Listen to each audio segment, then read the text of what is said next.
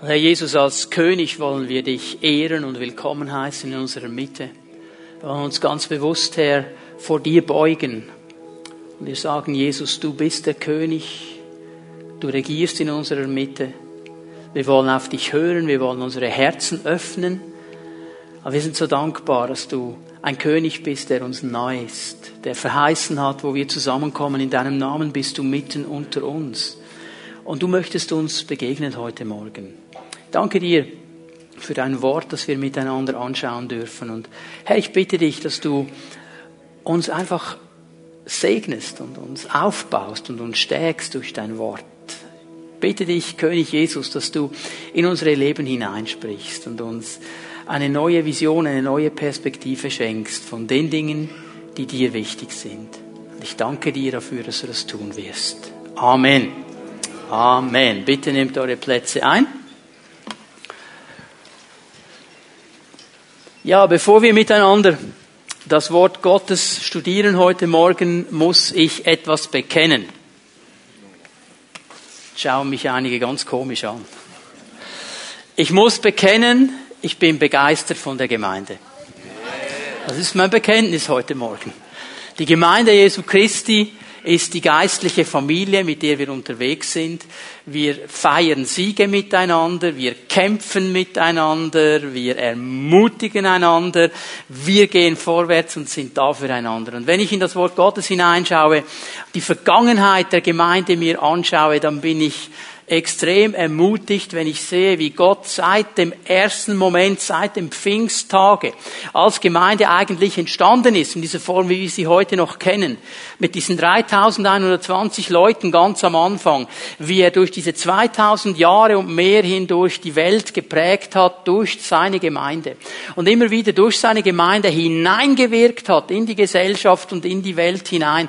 Das ermutigt mich, weil das ist das Fundament, auf dem wir stehen. Und das ist die Wurzel, die uns trägt, bis heute noch. Derselbe Heilige Geist und derselbe Jesus. Und ich bin begeistert, wenn ich die Gemeinde mir in der Gegenwart anschaue. Diese Zeugnisse, die ich in den letzten paar Wochen gehört habe. Übrigens, ich ermutige euch, geht auf die Homepage und schaut euch mal die Zeugnisse, lest sie mal unter der Rubrik erlebt. Was Gott tut, auch in unserer Mitte. Oft hört man an diese Dinge gar nicht, aber ich bin so ermutigt über Zeugnisse, wo Menschen gekommen sind man hat mit ihnen gebetet, Gott hat sie geheilt, Gott hat wiederhergestellt, Gott hat finanzielle Durchbrüche geschenkt, Gott hat in Familien hineingewirkt. Da gibt es andere Gebiete, wo wir am Kämpfen sind, wo wir miteinander gehen wo wir aber wissen, der Herr wird einen Durchbruch schenken. Die ganze Sache heute Morgen, die Dani präsentiert hat, da kämpfen wir miteinander, da gehen wir miteinander. Gestern Abend haben wir hier einen Gottesdienst gefeiert, International Night. Da haben wir alle Nationen eingeladen, außer die Schweizer. Aber alle anderen, die durften kommen und da war eine Gruppe von jungen Menschen auf der Bühne, die haben Lobpreis geleitet und die haben Lobpreislieder gesungen auf Portugiesisch, auf Spanisch, auf Italienisch, auf Englisch, auf Französisch, weiß ich noch was alles, haben sie gemacht gestern Abend. Das hat mich begeistert. Ich habe gesagt, hey, das ist so cool. Heute Morgen, während wir Gottesdienst feiern, ist eine ganze Anzahl junger Menschen der Gemeinde in Emmetten an diesem Royal Rangers Team äh, Event, wo sie einfach auch wieder etwas mehr bekommen für ihren Dienst. Sie sind bereit, ein Wochenende zu geben, um sich auszurüsten lassen für den Dienst am Herrn. Das ist so gewaltig. Gemeinde ist so eine coole Sache. Und wir dürfen dazugehören. Wenn ich die Zukunft der Gemeinde anschaue, so genial. Und darüber sprechen wir ja heute Morgen auch ein bisschen. Was hat Gott noch bereit in der Zukunft? Ich werde heute Morgen und am nächsten Sonntag noch einmal über dieses Thema der Endzeit sprechen. Ich bin mir bewusst, dass in diesen wenigen Predigten nicht alles gesagt werden kann, was noch interessant wäre. Und ich bin mir auch bewusst, dass ich nicht alle Dinge so auslegen kann, wie ich sie gerne auslegen würde. Aber da müssten wir miteinander in die BBS gehen. Da hätten wir mehr Zeit, um wirklich dann die Dinge auch auszulegen. Aber was ich euch anbieten kann, ist Folgendes. Es gibt einen Skript, das sind etwa 40 Seiten. Da sind die wichtigsten Dinge drin, äh, erklärt, Bibelstellen, wichtige Zusammenhänge. Und ihr könnt diesen Skript für fünf Franken beziehen im Pfimi-Shop Das heißt, wer das gerne möchte, um dann selber noch ein bisschen weiter zu studieren und zu vertiefen, du darfst heute nach dem Gottesdienst in den Pfimi-Shop gehen, dich eintragen auf dieser Liste und dann werden wir dann diese Skripts kopieren, kostet fünf Franken, also für all die, die das gerne möchten, sich ein bisschen tiefer noch investieren möchten, ihr dürft das gerne tun nach dem Gottesdienst. Und nun werden wir heute Morgen äh, noch einmal über diesen wichtigsten Moment im Neuen Testament sprechen, über die Wiederkunft Jesu Christi. Das ist ja die große Verheißung im Neuen Testament, äh, wo die Apostel immer wieder davon gesprochen haben. Und ich möchte heute Morgen eine bestimmte Seite dieser Wiederkunft mir nochmal mit euch zusammen anschauen. Wir haben einiges schon gesehen. Ich werde äh, nicht alles noch einmal wiederholen. Zwei, drei wichtige Dinge. Die Wiederkunft Jesu Christi geschieht in zwei Etappen. Sie geschieht in zwei Etappen. Die erste Etappe, die Bibel nennt das die Entrückung. Das ist die Wiederkunft Jesu Christi für Menschen, die an Jesus glauben, für die Gemeinde. Es ist der Moment, wo Jesus kommt und seine Gemeinde abholt. Und er holt seine ganze Gemeinde ab. Also jeder, der irgendwann in dieser ganzen Geschichtszeit drin eine Entscheidung für Jesus getroffen hat, bis zu dem Moment, wo Jesus zurückkommt, wird dabei sein.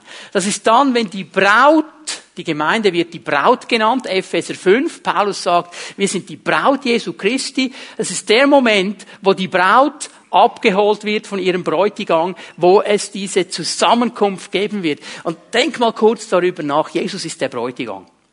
Und der wartet seit 2000 Jahren auf seine Braut. Über 2000 Jahren wartet er. Meine, unser Sohn hat geplant, im nächsten Sommer zu heiraten. Es geht jetzt noch gut sechs Monate und er kann schon fast nicht mehr warten. Jesus wartet schon seit über 2000 Jahren auf diesen Moment. Und das wird die Wiederkunft für die Gemeinde, für die Christen sein. Und dann beschreibt uns die Bibel aber eben eine zweite Wiederkunft, eine sichtbare, für alle Welt sichtbare Wiederkunft am Ende der siebenjährigen Trübsalzeit. Darüber werde ich am nächsten Sonntag kurz sprechen und versuchen, das in der gegebenen Zeit zu erklären. Darum brauchst du eben den Skript, da ist es dann noch viel detaillierter erklärt. Ich muss das sehr zusammenkürzen am nächsten Sonntag. Aber am Ende dieser siebenjährigen Zeit wird Jesus sichtbar, für alle Welt sichtbar wiederkommen und er wird seinen Fuß auf den Ölberg in Jerusalem setzen und die ganze Welt wird das sehen. Das wird der Tag sein, wo dann Israel sich als ganze Nation bekehren wird, weil sie in diesem Moment erkennen, er ist wirklich der Messias. Einige Juden haben das schon erkannt, wir nennen sie dann messianische Christen, sie haben sich zu Jesus bekehrt, viele aber nicht. Israel ist nicht eine gläubige Nation. Sie haben ihren Messias noch nicht als ganze Nation anerkannt. Aber in diesem Moment, wenn Jesus zurückkommen wird, dann wird das geschehen und dann wird das Millennium, so nennt das die Theologie, das tausendjährige Reich Jesu Christi auf dieser Erde beginnen. Eine gewaltige Zeit. So, es sind diese beiden Teile der Wiederkunft. Jetzt möchte ich euch bitten, dass wir miteinander 1. Thessalonicher 4 aufschlagen. 1. Thessalonicher 4. Und wir lesen ab Vers 16. Paulus beschreibt diese Entrückung, die Wiederkunft für die Gemeinde mit folgenden Worten. 1. Thessalonicher 4, Vers 16. Der Herr selbst wird vom Himmel herabkommen, ein lauter Befehl wird ertönen und auch die Stimme eines Engelsfürsten und der Schall der Posaune Gottes werden zu hören sein. Daraufhin werden zuerst die Menschen auferstehen, die im Glauben an Christus gestorben sind. Danach werden wir, die Gläubigen, die zu diesem Zeitpunkt noch am Leben sind, mit ihnen zusammen in den Wolken emporgehoben, dem Herrn entgegen, und dann werden wir alle für immer bei ihm sein. Tröstet euch gegenseitig mit dieser Gewissheit. Dieser Vers 18 ist ganz, ganz wichtig. Tröstet euch gegenseitig mit dieser Gewissheit. Paulus und auch die anderen Schreiber der Bibel betonen eine Sache immer und immer wieder.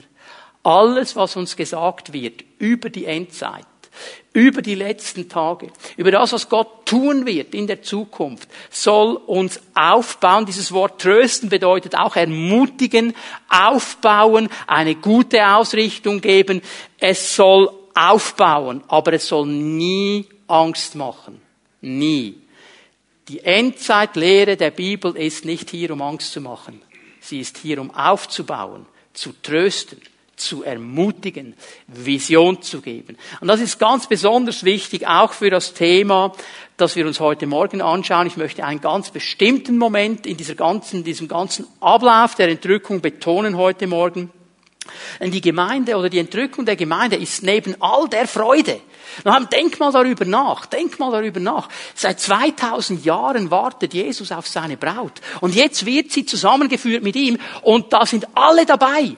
Alle Christen, die es jemals gab. Paulus ist dabei, Petrus ist dabei, Martin Luther ist dabei, deine Großmutter, die lange für dich gebetet hat und schon lange beim Herrn ist, ist dabei. Die sind alle dabei. Du, das ist eine Riesenparty.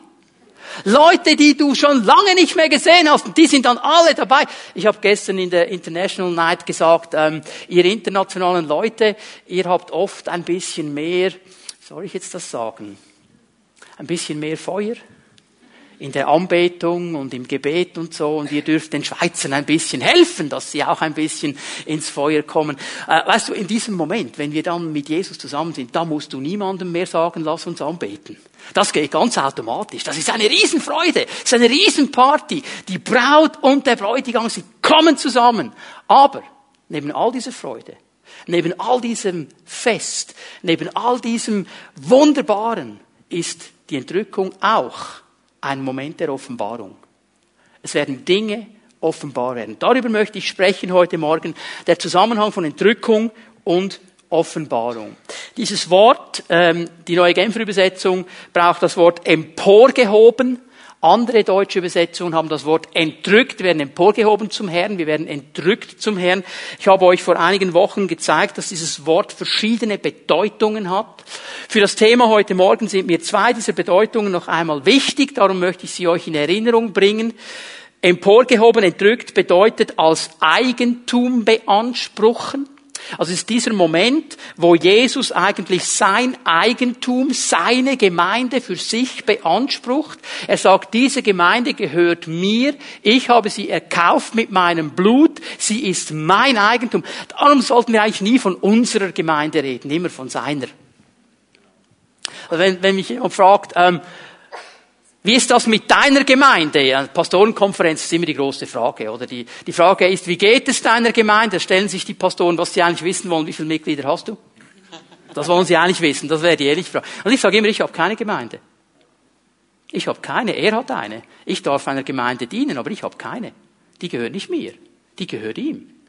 Und die Entrückung ist der Moment, wo wir emporgehoben werden und er aus der Sicht von ihm gesehen, er sagt, ich werde mein Eigentum beanspruchen. Das ist meine Braut. Die gehört mir. Für die habe ich gekämpft, für die habe ich gelitten, für die habe ich mein Blut gegeben, für die habe ich meinen Leib zerbrechen lassen. Die gehört mir.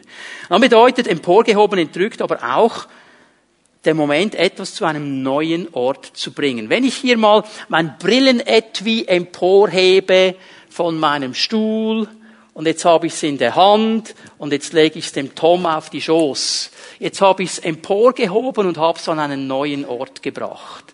Die Entrückung ist eigentlich nichts anderes als ein Transportmittel. Sie transportiert uns an einen Ort der Offenbarung. Sie transportiert uns an einen ganz, ganz bestimmten Ort und an diesem Ort wird Offenbarung geschehen. Ich werde das gleich erklären, was dieser Ort genau ist. Aber bevor ich das tun kann, muss ich kurz etwas sagen zu diesem Wort Offenbarung. Die griechische Sprache ist eine viel breitere Sprache als die deutsche Sprache und allein für das Wort oder für den Begriff Offenbarung gibt es die verschiedensten Worte. Und dann ist es sehr wichtig herauszufinden, welches Wort schreibt der Schreiber, was will er genau sagen. Und im Zusammenhang mit der Entrückung, im Zusammenhang mit diesem an einen Ort gebracht werden, an diesen Ort der Offenbarung gebracht werden, braucht er ein ganz bestimmtes Wort im Griechischen. Ich werde euch die drei Bedeutungen geben. Das wird geschehen an diesem Ort. Es bedeutet einmal Offenbarung im Sinne von persönlichem Erscheinen. Also offenbar, ist ganz altdeutsch für die Eltern unter uns, die können sich vielleicht noch daran erinnern, hat man dann früher gesagt, ihr offenbar werden auf diesem Amt ist erwünscht. Also mit anderen Worten, wir möchten, dass Sie persönlich kommen. Da schicken sie niemanden vorbei, keinen Repräsentanten, nicht das Mami oder den Papi oder den Zellenleiter. Da gehst du ganz persönlich. Also Offenbarung bedeutet, ich gehe ganz persönlich, ich bin persönlich da. Ich kann da niemand anderen schicken. Ich kann niemand anderen schicken. Weißt ihr, die, Männer fragen ja nie nach dem Weg. Die fahren lieber in der Gegend herum, für das haben sie ja die Frau. Die schicken dann die Frau, da kannst du nicht deine Frau schicken. Musst du selber, ist euch übrigens aufgefallen, die meisten GPS in den Autos haben Frauenstimmen. Freddy hat natürlich ein spezielles, ist schon klar. Auf jeden Fall, du kannst bei diesem Ort der Offenbarung nicht jemand anders schicken. Du kannst das nicht delegieren. Da musst du persönlich dastehen. Offenbarung. Offenbarung bedeutet dann Licht bringen. Etwas ans Licht bringen. Also so im Moment äh, die Art und Weise, wie die Konstellation der Natur ist, scheint die Sonne bei uns zu Hause in einem ganz bestimmten Winkel. Und dieser Winkel, wir freuen uns an der Sonne, aber dieser Winkel offenbart auch etwas. Wir haben einen schönen Wintergarten. Und so wie die Sonne eben scheint im Moment offenbart sie, dass die Scheiben nicht immer ganz sauber sind. Und das siehst du einfach. Das kommt dann ans Licht und man sieht's, oder? Also Offenbarung bedeutet etwas ans Licht bringen, etwas hervorholen, etwas zeigen. Ist ja so, wenn viel Licht da ist, sieht man ja auch den Staub relativ gut. Das ist die große Frage, die mir immer wieder gestellt wird, wenn ich über Endzeit lehre, vor allem von den Frauen. Gibt's in der Ewigkeit noch Staub? Ich weiß es nicht. Ich hoffe nicht, aber Okay, also ans Licht bringen, sichtbar machen. Und das Dritte, ist wie eine Verlängerung dieses Sichtbarmachens. Es bedeutet dann eben auch äh, Offenbarung im Sinne von etwas Geheimes, etwas Verborgenes in ein klares, helles Licht stellen. Also nicht einfach nur Licht machen, sondern Dinge, die äh, von, von, von Menschen eigentlich auf die Seite gelegt werden, versteckt werden. Dinge, von denen ich nicht will, dass die jemand sieht, die werden dann in diesen Scheinwerfer hineingestellt. Es gibt an diesem Tag und an diesem Ort nichts, das verborgen bleibt. Das Licht des Herrn wird alles offenbar machen. Offenbarung. Und diese Offenbarung wird an einem ganz speziellen Ort geschehen. Und die Entrückung ist nichts anderes als das Transportmittel zu diesem ganz bestimmten Ort. Jetzt werde ich euch sagen, wie dieser Ort heißt. Es ist der Richterstuhl Jesu Christi. Und jetzt bin ich mir schon bewusst, wenn ich das so sage, dass die einen schon leer schlucken. Was kommt jetzt? Jetzt hat er doch gesagt, das soll keine Angst machen und es soll trösten. Wart noch einen Moment. Okay? Der Richterstuhl Jesu Christi. Jede Person, die Teil der Entrückung ist, jede Person wird vor dem Richterstuhl Jesu Christi erscheinen. Die Entrückung wird uns dahin bringen. Lass uns mal 2. Korinther 5, Vers 10 aufschlagen. 2. Korinther 5, Vers 10. Das ist die wichtigste Aussage in diesem Zusammenhang. Denn wir alle, wir alle, alle, die zur Gemeinde gehören, jeder Einzelne, es gibt keine Ausnahmen. Wir alle müssen einmal vor dem Richterstuhl von Christus erscheinen. Müssen. Nicht dürfen. Müssen. Du kannst nicht irgendwo, wenn die Entrückung losgeht, sagen in der Hälfte, okay, jetzt check ich wieder aus. Also mal den Moment des Abhebens, der ist cool und Jesus treffen ist auch cool, Richterstuhl Christi will ich nicht, check ich aus. Das geht nicht. Wir alle müssen vor diesem Richterstuhl offenbar werden. Da gibt es keine Entschuldigung, gibt es keine Ausreden, da gibt es keine Delegation, da wird jeder offenbar sein müssen. Wir alle müssen einmal vor dem Richterstuhl von Christus erscheinen, wo alles offengelegt wird, und dann wird jeder den Lohn erhalten für das, was er während seines Lebens in diesem Körper getan hat, ob es nun gut war oder böse. Ich werde gleich ein bisschen mehr erklären, was das genau bedeutet, aber ich muss euch diesen Begriff Richterstuhl von Christus genauer erklären. Was bedeutet das? Paulus hat hier ein Wort gebraucht, das man sehr gut kannte in der damaligen Zeit, einfach um uns ein Bild zu geben von dieser ganzen Sache. Das Wort, das er braucht, bedeutet einmal ganz einfach eine Bühne oder eine Erhöhung. So wie wir hier eine Bühne haben. Also wenn Paulus hier gesessen hätte, neben, neben Jürg, und der Dani Zwiegart ist dann nach oben gegangen und hat die Ankündigung gemacht, dann hätte Paulus zu Jürg gesagt, oh, der Dani steigt aufs Bema. Das ist das griechische Wort auf den Richterstuhl. Die Bühne, die Erhöhung, auf dieser Bühne, auf dieser Erhöhung, da stand in der Regel auch ein Stuhl, also die Richter haben einen Stuhl bekommen. Übrigens in Amerika und in Indien haben die Pastoren auch einen schönen Stuhl auf der Bühne. Ich will keinen, ich sitze lieber bei euch. Und auf dieser Bühne und hinter diesem Stuhl oder vor diesem Stuhl wurden offizielle Ansprachen gehalten, wurden Urteile ausgesprochen und Entscheidungen proklamiert. Das ist mal diese Bedeutung von Richterstuhl. Aber dieser Richterstuhl, dieses Bema hat noch eine zweite Bedeutung.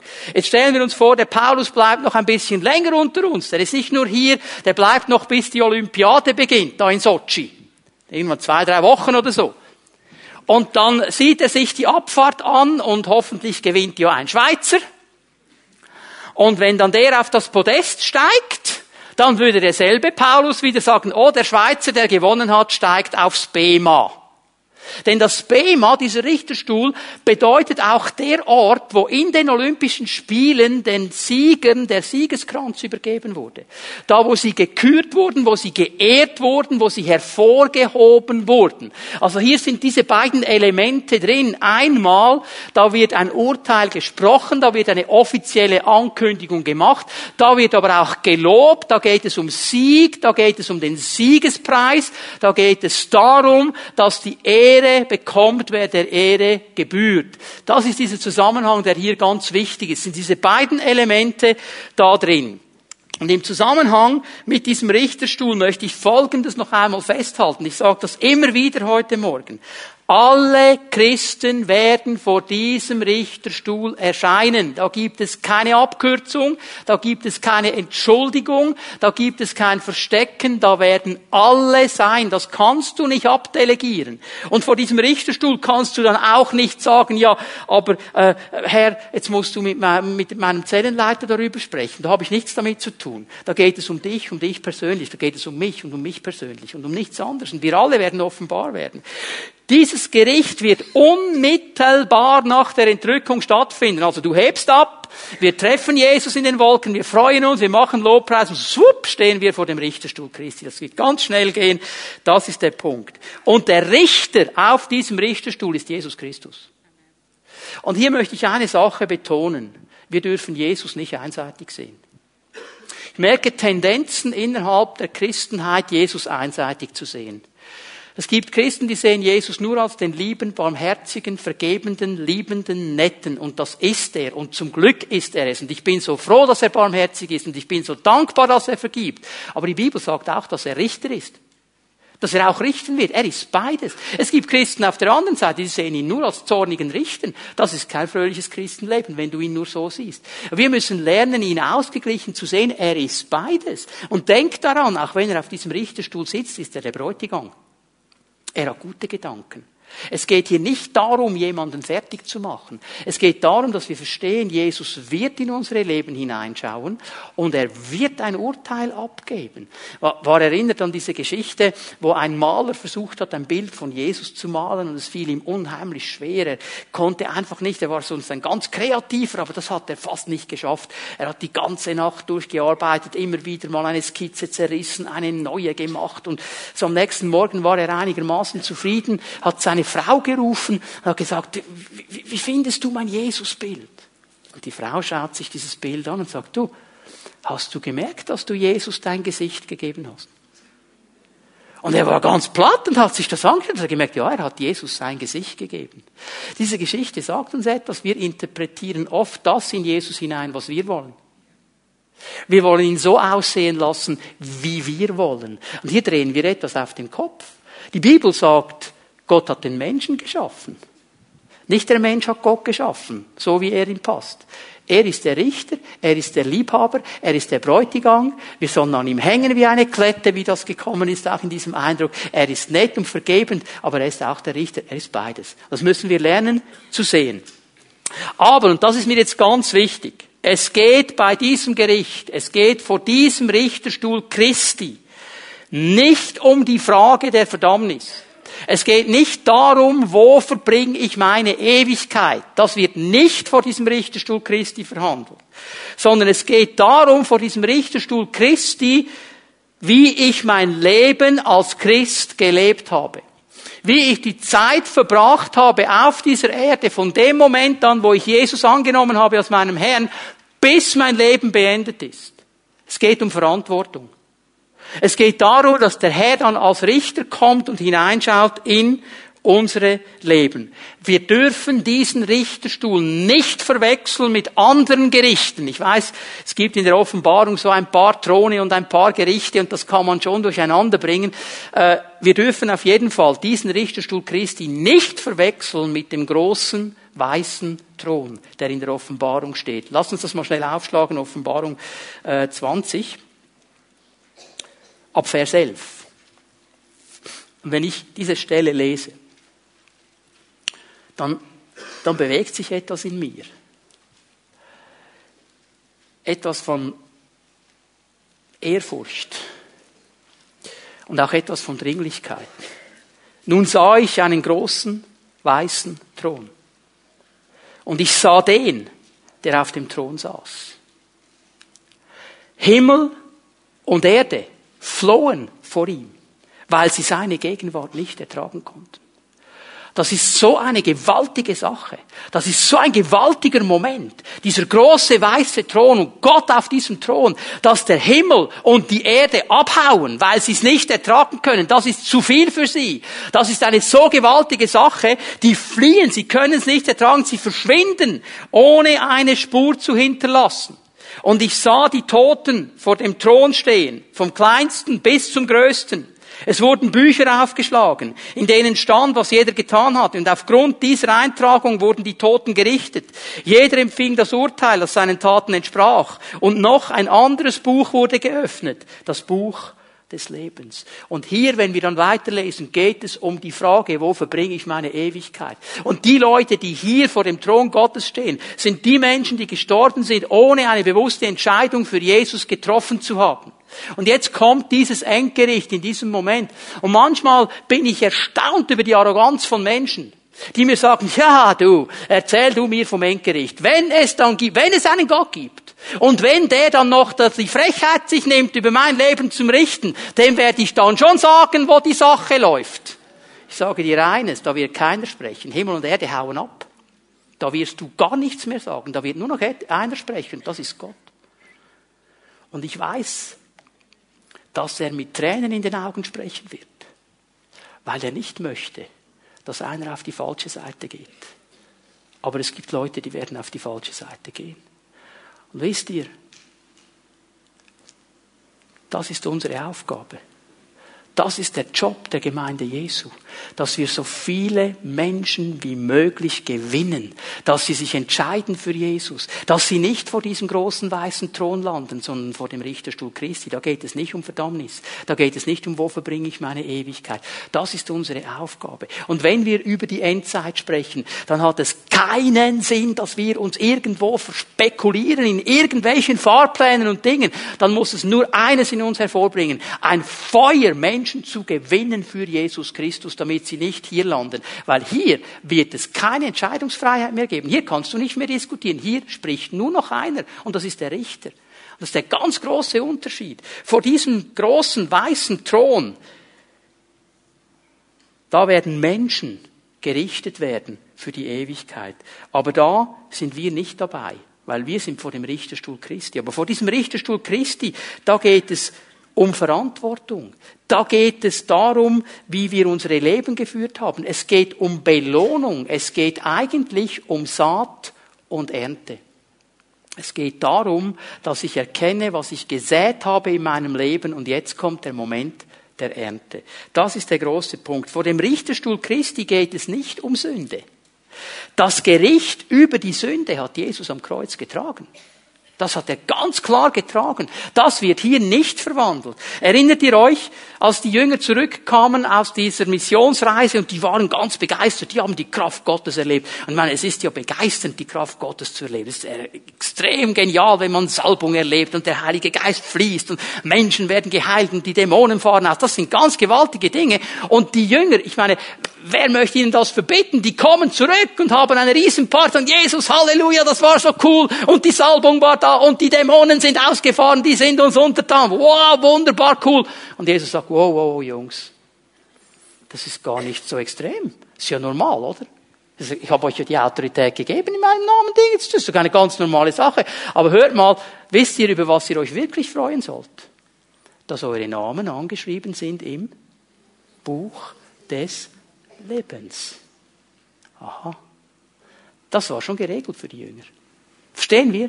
Das ist der wichtige Punkt. Ich gebe euch eine interessante Stelle aus Johannes 5, Vers 24. Johannes 5, Vers 24. Ich versichere euch, wer auf mein Wort hört und dem glaubt, der mich gesandt hat, der hat das ewige Leben. Er hat das ewige Leben. Jetzt. Nicht irgendwann. Nicht in der Zukunft. Wer auf mein Wort hört und dem glaubt, der mich gesandt hat, er hat das ewige Leben. Mit anderen Worten, wenn du glaubst, dass Jesus für dich am Kreuz gestorben ist, dass er dir die Sünden vergibt, dass er dir ein neues Leben schenkt, wenn du da vertraust und glaubst, dann hast du ewiges Leben.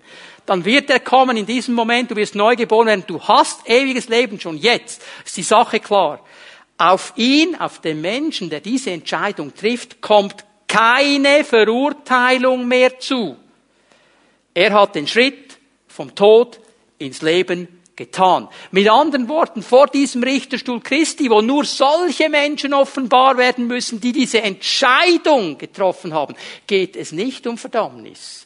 Dieser Schritt vom Tod ins Leben hinein ins ewige Leben, der wurde schon getan von diesen Menschen. Jesus hat das Gericht über die Sünde getragen für sie und wir dürfen frei sein. Darum sagt Paulus im Römer 8, Vers 1, es gibt keine Verdammnis für die, die in Christus Jesus sind, weil sie diesen Schritt gemacht haben. Darum sind sie in Christus Jesus. Darum gehen sie nicht ins weiße Throngericht, sondern sie stehen vor dem Richterstuhl Christi. Das ist ein gewaltiger Unterschied, den wir verstehen müssen. Dieses, dieser Richterstuhl Christi muss uns keine Angst machen. Überhaupt nicht. Vor dem Richterstuhl Christi werden wir Rechenschaft ablegen über unsere Leben und unseren Dienst für den Herrn. Lass uns das mal ein bisschen auseinandernehmen. Der Richterstuhl Christi, 2. Korinther 5, Vers 10, Schlag das noch einmal auf, wenn du schon an einer anderen Stelle wieder gewesen bist. Der Richterstuhl Christi ist ein Ort der Offenbarung. Denn wir alle müssen einmal vor dem Richterstuhl von Christus erscheinen, wo alles offengelegt wird. Das ist dieses Wort offengelegt, offenbart. Alles. Und dann wird jeder den Lohn für das erhalten, was er während seines Lebens in diesem Körper getan hat, ob es nun gut war oder böse. Und wenn wir das so lesen, ähm, dann muss ich noch einmal daran erinnern, dass die, die, die griechische Sprache eine viel breitere Sprache ist als die deutsche. Wir lesen hier böse. Und wir denken dann sofort an die ganz schlimmen Dinge, nicht äh, Mord und Betrug und so. Das, das, das hat nichts mit uns zu tun, das machen wir ja nicht. Jetzt müssen wir aber verstehen, dass auch für Böse im Griechischen verschiedene Worte existieren. Und interessant ist, dass Paulus an dieser Stelle ein ganz bestimmtes Wort nimmt. Ein Wort, das ganz, ganz wenig vorkommt. Normalerweise das Wort Poneros ist das Wort für Böse. Das ist ein abgrundtief böser Mensch. Also der Teufel ist der Poneros, der Böse schlechthin. Und Poneros, das sind die Taten, die bösen Taten, all die schlimmen Dinge, braucht er hier nicht. Er braucht ein Wort, das heißt Faulos. Warum sage ich euch das? Weil es eine Verbindung hat zum deutschen Wort faul. Ja, es hat die Verbindung, die sind miteinander verbunden, diese Worte. Faulos.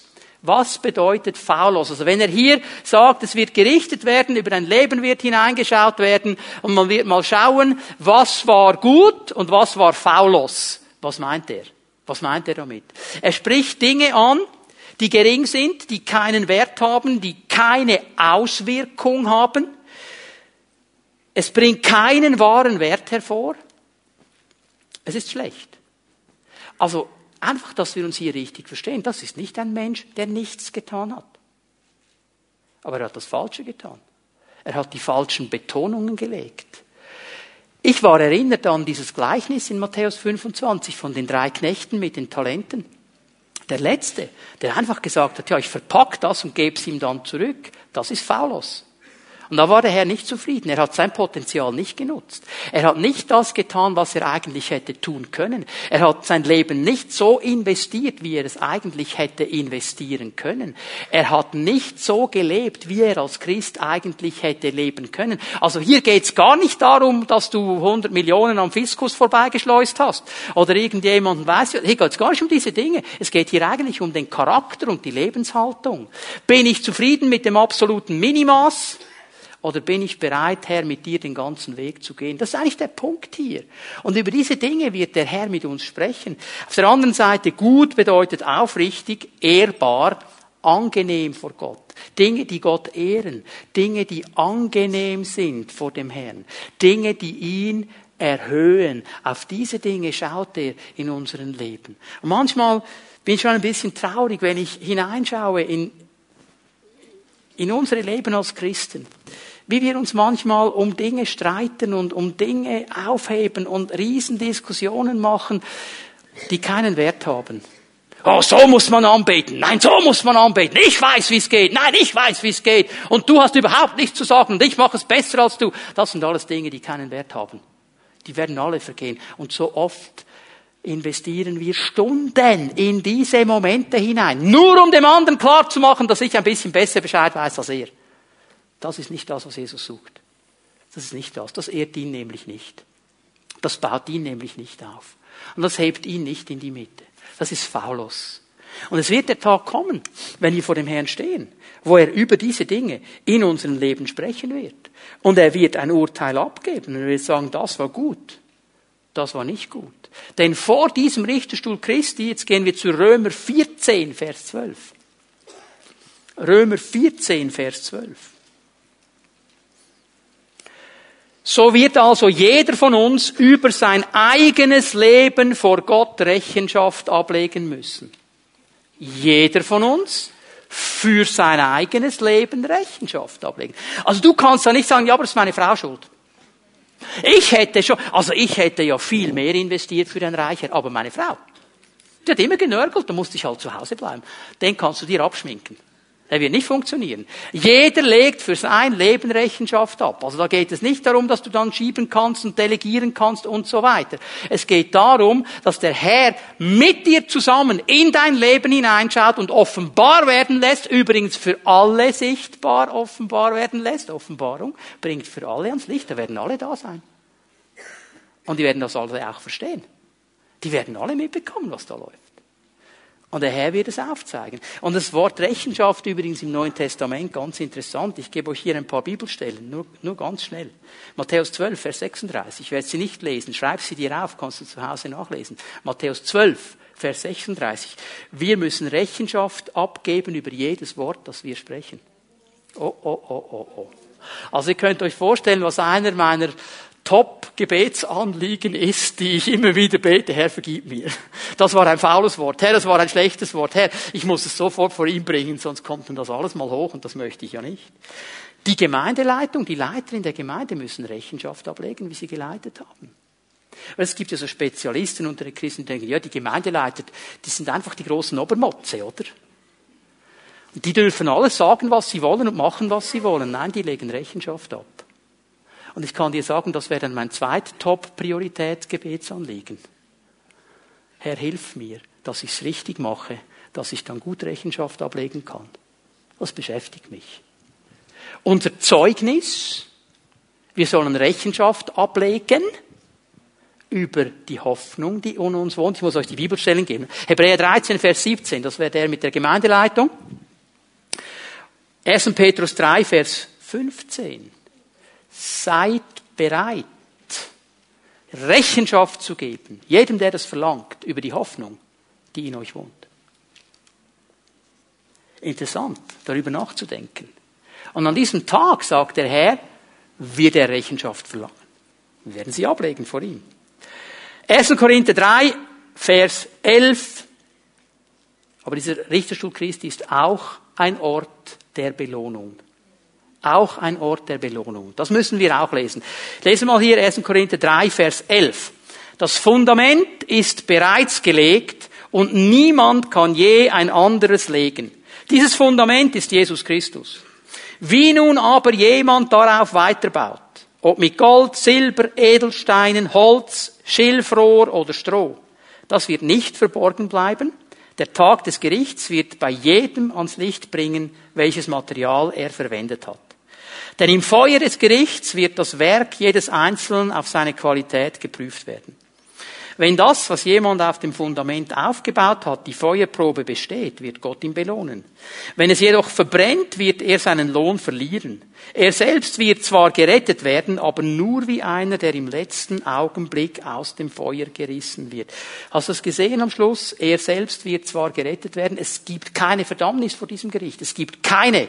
Es gibt unterschiedliche Belohnung, ja, aber keine Verdammnis. Die werden alle eingehen zum Hochzeitsmahl des Lammes. Das wäre das nächste, das dann kommt nach diesem Richterstuhl Christi, okay? Aber einige werden ohne Belohnung da hineingehen, andere werden mit Belohnung gehen. Jetzt lass uns das schnell auseinanderlegen. Das Erste und das Wichtigste. Jeder Christ, jeder Christ, der vor diesem Richterstuhl Christi steht, jeder hat dasselbe Fundament. Das Fundament ist gelegt. Es ist Jesus Christus. Niemand kann ein anderes legen. Vers 11. Was möchte ich hier damit sagen? Jeder von uns hat dieselbe Ausgangslage.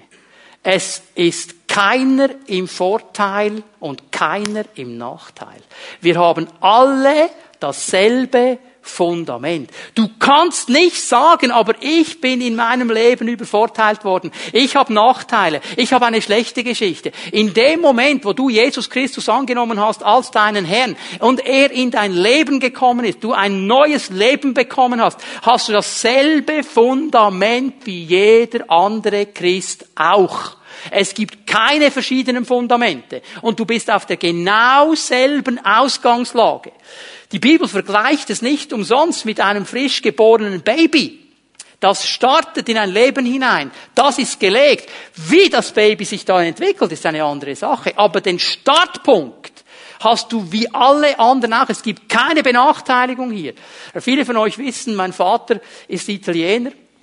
Und ich bin in diesem kleinen Bauerndorf aufgewachsen im Kanton Zürich und zu der damaligen Zeit, da gab es nicht viele Italiener oder Halbitaliener und die waren immer ein bisschen auf die Seite geschoben. So, ich habe dann schon ab und zu gemerkt, dass ich eben nicht so ganz genau dazu gehöre, weil ich nicht ein rassenreiner Schweizer bin, weil ich noch diesen italienischen Einfluss habe. Und da wurde ich manchmal schon ein bisschen äh, auf die Seite gestellt und hatte nicht dasselbe Fundament wie die anderen. Ich wurde manchmal mit, mit irgendwelchen Dingen zurückgestellt, einfach weil ich ja ein halber Chink bin.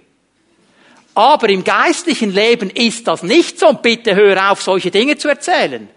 Du hast dieselbe Ausgangslage wie jemand, jeder andere auch. Ich verstehe manchmal nicht, warum Christen dauernd jammern. Ja, aber mein Leben und meine Geschichte und meine... Dann sag ich, ja, hast du dich mal bekehrt? Ja, klar habe ich mich bekehrt. Was meinst du vor 25 Jahren schon, oder? Ja, aber dann vergiss doch mal die Vergangenheit. Du hast ein neues Fundament. Bau doch mal drauf auf. Jammern ist einfacher als bauen. Hm, denk mal darüber nach. Wir haben alle dasselbe Fundament. Wer sein Leben mit Jesus beginnt, ist eine neue Schöpfung. Es gibt keine Nachteile, dieselbe Ausgangslage, derselbe Heilige Geist. Hör mal, es gibt keinen Reinhard Bonke Heiligen Geist. Oder ein Reinhard Bonke Fundament. Ja, der Bonke, der hat genau denselben Heiligen Geist und dasselbe Fundament wie du und ich auch. Nur wie er gebaut hat, das ist vielleicht der große Unterschied. Wie bauen wir auf dieses Fundament? Die Ausgangslage ist für alle dasselbe. Die Aufgabe und die Verantwortung ist auch für alle dieselbe. Wir sollen auf dieses Fundament aufbauen.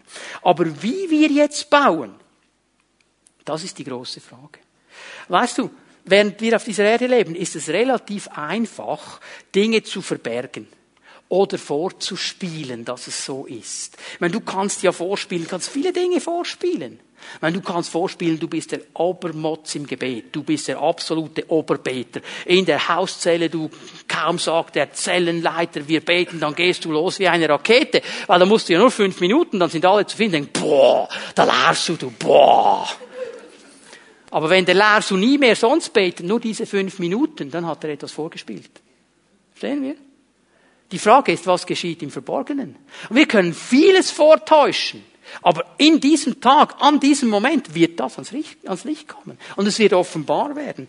Vor dem Richterstuhl Christi wird offenbar, wie der Einzelne gebaut hat.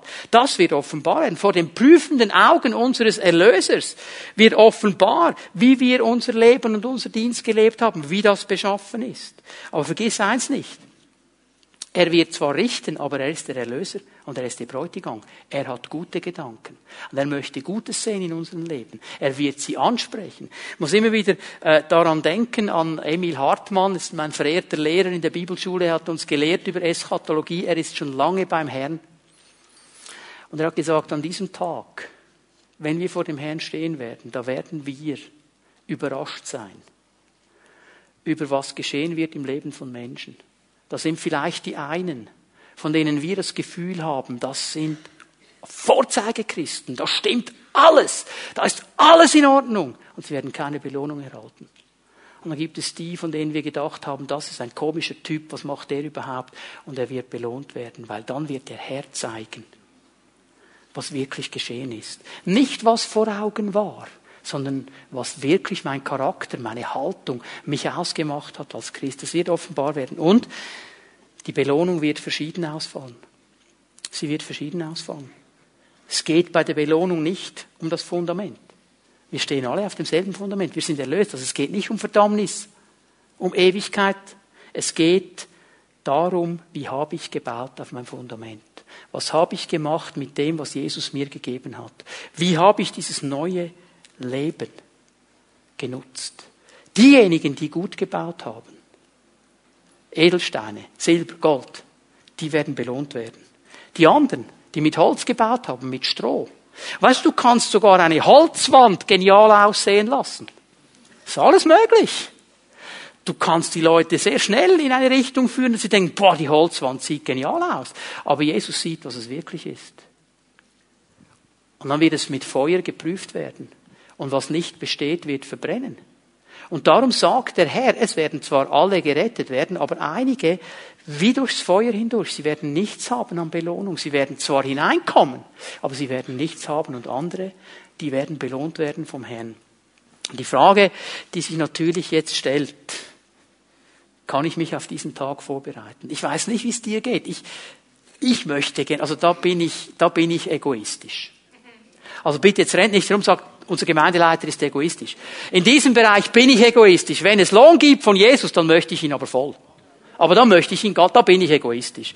Kann ich mich aber vorbereiten auf diesen Moment? Kann ich das irgendwo steuern? Ich gebe euch drei Fragen, weil die Bibel zeigt uns, was wir tun können in der Vorbereitung. Ich gebe euch drei Fragen, die uns dabei helfen, einfach mal zu prüfen, wie sieht das denn aus in meinem Leben?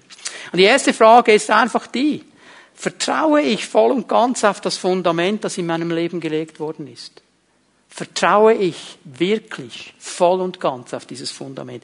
Ist Jesus die Nummer eins? Oder ist er irgendwo ferner liefen? Und ich meine jetzt nicht diesen Moment heute Morgen haben wir gesungen, Jesus, ich vertraue dir. Singen kann man viel. Singen kann man viel. Aber wie sieht es aus in meinem Leben, wenn niemand hinschaut? Ist er wirklich das Fundament meines Lebens? Vertraue ich ihm in jedem Bereich meines Lebens? Ist es immer wieder meine Entscheidung zu sagen, Jesus, ich will dir vertrauen, ich will dir gehören. So bereite ich mich vor. Denn der Heilige Geist wird sofort kommen und mir helfen und mir sagen, hey, das würde ich nicht so bauen, das ist nicht gut, das wird nicht bestehen vor diesem Richterstuhl. er sagt mir, wie ich bauen kann. Das zweite ist eine ganz praktische Frage. Wie lebe ich als Christ in dieser Welt? Wie lebe ich als Christ? Und zwar auch dann, wenn niemand hinschaut. Die Frage ist die, ist da einfach frommer Schein oder ist es wirklich frommes Sein? Das ist die Frage. Frommer Schein, ich kann, ich kann einen Menschen konditionieren, das ist keine Sache. Ich kann jemanden konditionieren, dass der in drei Wochen weiß, wie man sich in der Pfimi Bern benimmt, damit alle das Gefühl haben, man ist ein guter Christ. Da stehst du auf, da hebst du die Hände hoch, da singst du laut mit, dann rufst du ab und zu Amen und Halleluja während der Predigt, dann nimmst du eine große Bibel mit. Das kann man alles lernen. Zieh dich so an, mach das. Kann man alles lernen, ohne das Herz zu verändern. Das ist Konditionierung. Ist in meinem Leben frommer Schein oder frommes Sein? Bin ich echt vom Herrn verändert? Das ist die Frage. Wie lebe ich als Christ in dieser Welt? Und die dritte Frage, die ich mir stelle und immer wieder stelle, und ich sage euch ehrlich, das sind Gebetsanliegen, die mich immer wieder bewegen und ich bewege sie vor dem Herrn. Bin ich wirklich bereit, mein Leben radikal dem Herrn zu geben? Radikal kommt von Radix bis an die Wurzel. Bis in den letzten Bereich hinein. Bin ich bereit? Bin ich bereit? Weißt du, ich stelle mir das immer so vor, wenn wir dann alle vor dem Herrn stehen, vor dem Richterstuhl Christi, dann ruft er, ich war allein. Dann muss ich antraben, ob es mir jetzt passt oder nicht. Da trabst du an. Und das wäre ja so peinlich und ich würde mich so schämen, wenn der Herr sagen müsste, frommer Schein. Ich wünsche mir, dass er sagt, frommes Sein. Komm ein zur Freude deines Herrn. Das wünsche ich mir, da bin ich egoistisch genug. Aber ich weiß auch, ich muss mein Leben bis an die Wurzel ihm wirklich geben, sonst wird das nicht funktionieren. Ich möchte euch noch eine letzte Bibelstelle geben heute Morgen. 1. Korinther 11, Vers 31.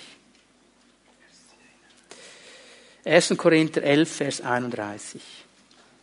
Es ist interessant, was Paulus hier sagt. Würden wir uns selbst einer kritischen Beurteilung unterziehen, würden wir uns selber richten, sagt eine andere deutsche Übersetzung, dann müsste der Herr uns nicht richten.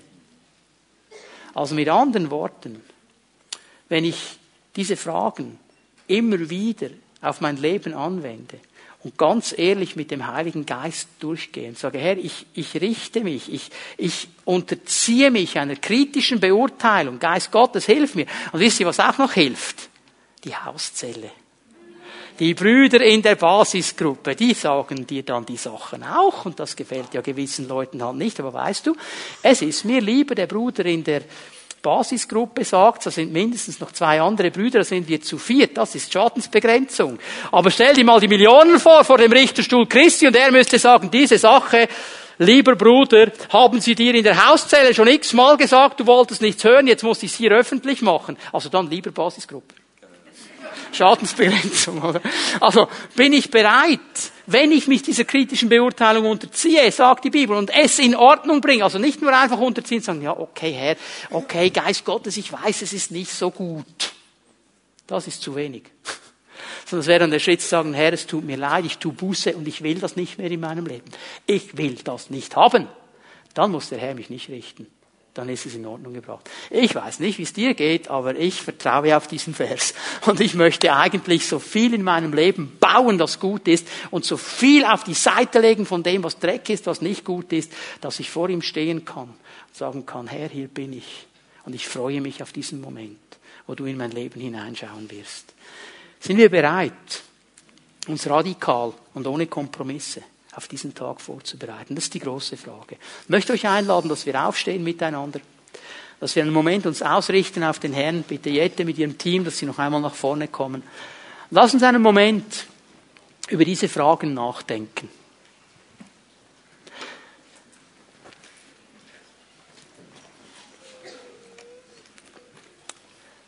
Ich möchte dich ermutigen, über Folgendes nachzudenken.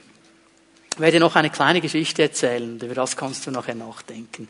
Wir waren in einem Gottesdienst, meine Frau und ich, und da war ein Prophet. Und dieser Prophet hat gesagt, ihr könnt nach vorne kommen, wir werden beten und wenn der Herr ein prophetisches Wort gibt, dann werde ich sagen. Und wir waren in einer Zeit, wo wir gefragt haben, Herr, was möchtest du uns sagen? Wir haben ihn gesucht, ah, da gehen wir nach vorne, haben uns angemeldet. Und dann sagt der Prophet Folgendes. Und wenn du hier nach vorne kommst, dann sei dir sicher, dass keine Sünde in deinem Leben ist. Denn wenn der Herr mir die Sünde zeigt, werde ich sie vor allen zeigen. Ich bin getaucht und habe Buße getan. Herr, gibt es noch etwas in meinem Leben? Herr, gibt es noch, ich tue Buße über alles, auch über das Nichtbekannte. Herr, bitte, bitte nicht, weil das wäre mir so peinlich gewesen. Stell dir mal die Frage, wenn jetzt in fünf Minuten die Entrückung wäre, du stehst vor dem Richterstuhl Christi. Was für Gedanken hast du? Und je nachdem, was für Gedanken du hast, würde ich jetzt eine Entscheidung treffen. Lass uns mal darüber nachdenken für einen Moment. Wir werden miteinander diesen Chorus singen. Nur dir allein gebührt die Ehre. Das ist ein gutes Lied und ein gutes Gebet, weil darum geht es im letzten. Mit allem, was ich baue, mit allem, was ich tue, Herr, nur dir allein gebührt die Ehre. Und während wir dieses Lied singen, dann möchte ich den Raum hier vorne einfach frei machen. Vielleicht stehst du hier heute Morgen und du weißt, in meinem Leben, da habe ich Dinge gebaut, die sind nicht so toll. Und ich möchte mich ganz neu ausrichten und gut bauen und auf dieses Fundament gut weiterbauen. Vielleicht merkst du, hier gibt es Bereiche, da bin ich nicht bereit, so ganz radikal wirklich den Weg zu gehen. Aber Herr, ich möchte mich entscheiden, das zu tun. Und vielleicht hast du gemerkt heute Morgen, dass du diesen Jesus gar nicht persönlich kennst und dass wenn es so weitergeht, wie es jetzt ist, du vor diesem weißen Thron landen wirst, dann ist heute Morgen der Moment, wo du diesen Jesus aufnehmen kannst und wo du diese Sache klären kannst. Und wir werden das so machen heute Morgen, dass wir diesen Chorus singen miteinander. Nur dir allein gebührt die Ehre. Und während wir dieses Lied singen, darfst du hier nach vorne kommen, wenn du vor dem Herrn etwas klar machen möchtest. Wir werden nicht die Zellenleiter bitten jetzt im Moment, das ist eine Sache zwischen dir und dem Herrn. Es geht einfach darum, klar zu machen vor ihm, zu sagen, Herr, ich habe das verstanden und alles, was an mir liegt, ich werde das verändern. Es geht um dieses kritische Beurteilen vor ihm. Und ich weiß, wenn wir das tun und wenn wir vor ihm stehen, dann wird der Geist Gottes wirken. Ich möchte bitten, dass Pastor Tom Lehmann zu diesen Fahnen hier auf der linken Seite geht, wenn du jemand bist, der nicht sicher ist, ob Jesus wirklich in deinem Leben ist, der nicht sicher ist, ob er vor diesem Richterstuhl Christi landet oder vor dem großen weißen Thron, dann möchte ich dich bitten, während wir diesen Chorus singen, dass du zu Tom Lehmann gehst, dass mit ihm klärst, er wird dir helfen dabei, Jesus aufzunehmen und wenn zu viele Leute da sein werden, werden die anderen Pastoren auch noch dazukommen. Wir werden miteinander Jesus erheben. Bitte, Jette und Team, leitet uns in diesen Chorus. Nur dir allein gebührt die Ehre. Und du darfst einfach hier nach vorne kommen. Wenn du dem Herrn eine Antwort geben möchtest auf das, was er dir gezeigt hat, dann komm einfach hier nach vorne. Bete Jesus an. Und der Geist Gottes wird kommen und sein Werk tun.